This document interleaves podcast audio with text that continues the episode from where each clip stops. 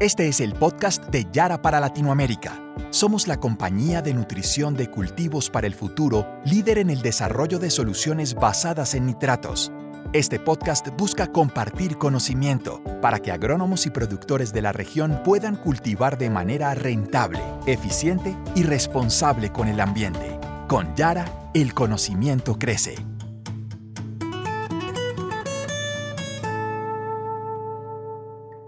Hola, bienvenidos a Yara Tip de la semana de nuestro podcast Productores para el Futuro.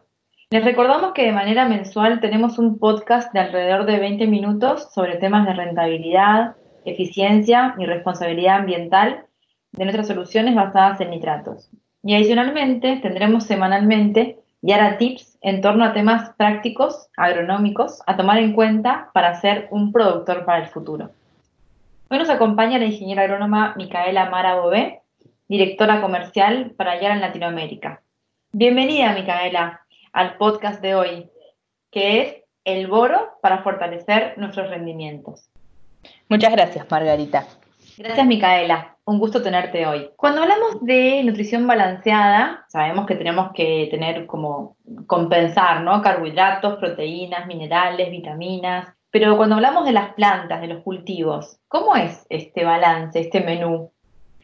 Así es, para alcanzar la nutrición balanceada de las plantas, de los cultivos, y así lograr expresar el potencial de rendimiento que ya trae genéticamente cada planta, es importante para cada planta contar con todos los nutrientes necesarios. Dentro de la nutrición balanceada tenemos 12 nutrientes críticos a los cuales prestarle atención. Desde los macro, es decir, que se necesitan macrodosis, muchas dosis de nitrógeno, fósforo, potasio, pasando por los meso, que son el calcio, el azufre, el magnesio, que requerimos altas dosis, pero no tan grandes cantidades como en los anteriores, hasta llegar a los micronutrientes, como el zinc, el hierro, el cobre y el boro. Estos micronutrientes, si bien se requieren en microdosis, es decir, gramos por hectárea, tienen funciones muy importantes para las plantas. Y en este podcast nos vamos a centrar en el boro. Ajá, en los humanos el boro tiene un rol importantísimo en el metabolismo óseo, es decir, en los huesos. Contanos entonces sobre el boro en las plantas. El boro, junto con el calcio, es un componente fundamental de las paredes celulares. Y las paredes celulares son el sostén de las plantas, así como los huesos son el sostén de las personas. Entonces, como estamos en esta onda del paralelismo y de las metáforas, si me permitís, entonces el boro y el calcio serían a las plantas como la cal y el cemento para una pared, por ejemplo, de mi casa, ¿verdad? claro, algo así. Son los que le dan firmeza a los tejidos. Ok, genial. ¿Y qué otras funciones tiene el boro? El boro también ayuda a la viabilidad del polen y al desarrollo de tejidos, como flores, frutos e incluso las raíces nuevas. Entonces, el boro es crítico para la formación del rendimiento.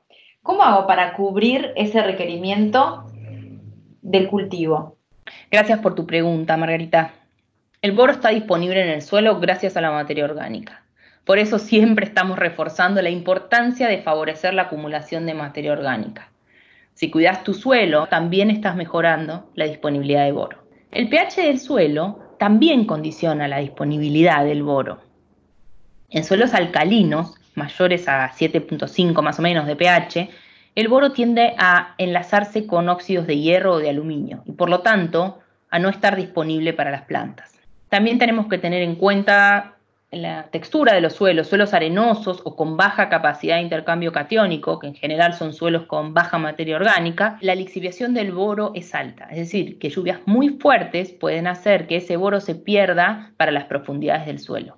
Es decir, que cuando aplico cal en el suelo, ¿puedo tener deficiencias de boro? Sí, en cultivos como cítricos deberías tener cuidado y monitorear su disponibilidad. La disponibilidad la podés monitorear a través del suelo o también directamente con un análisis de hojas. Y cuando voy al campo, Micaela, visualmente, ¿cómo puedo identificar las deficiencias de boro? El boro, como forma parte de las paredes celulares, no se mueve dentro de la planta cuando ya forma una estructura, es decir, cuando ya forma parte de la pared celular, de ahí no sale.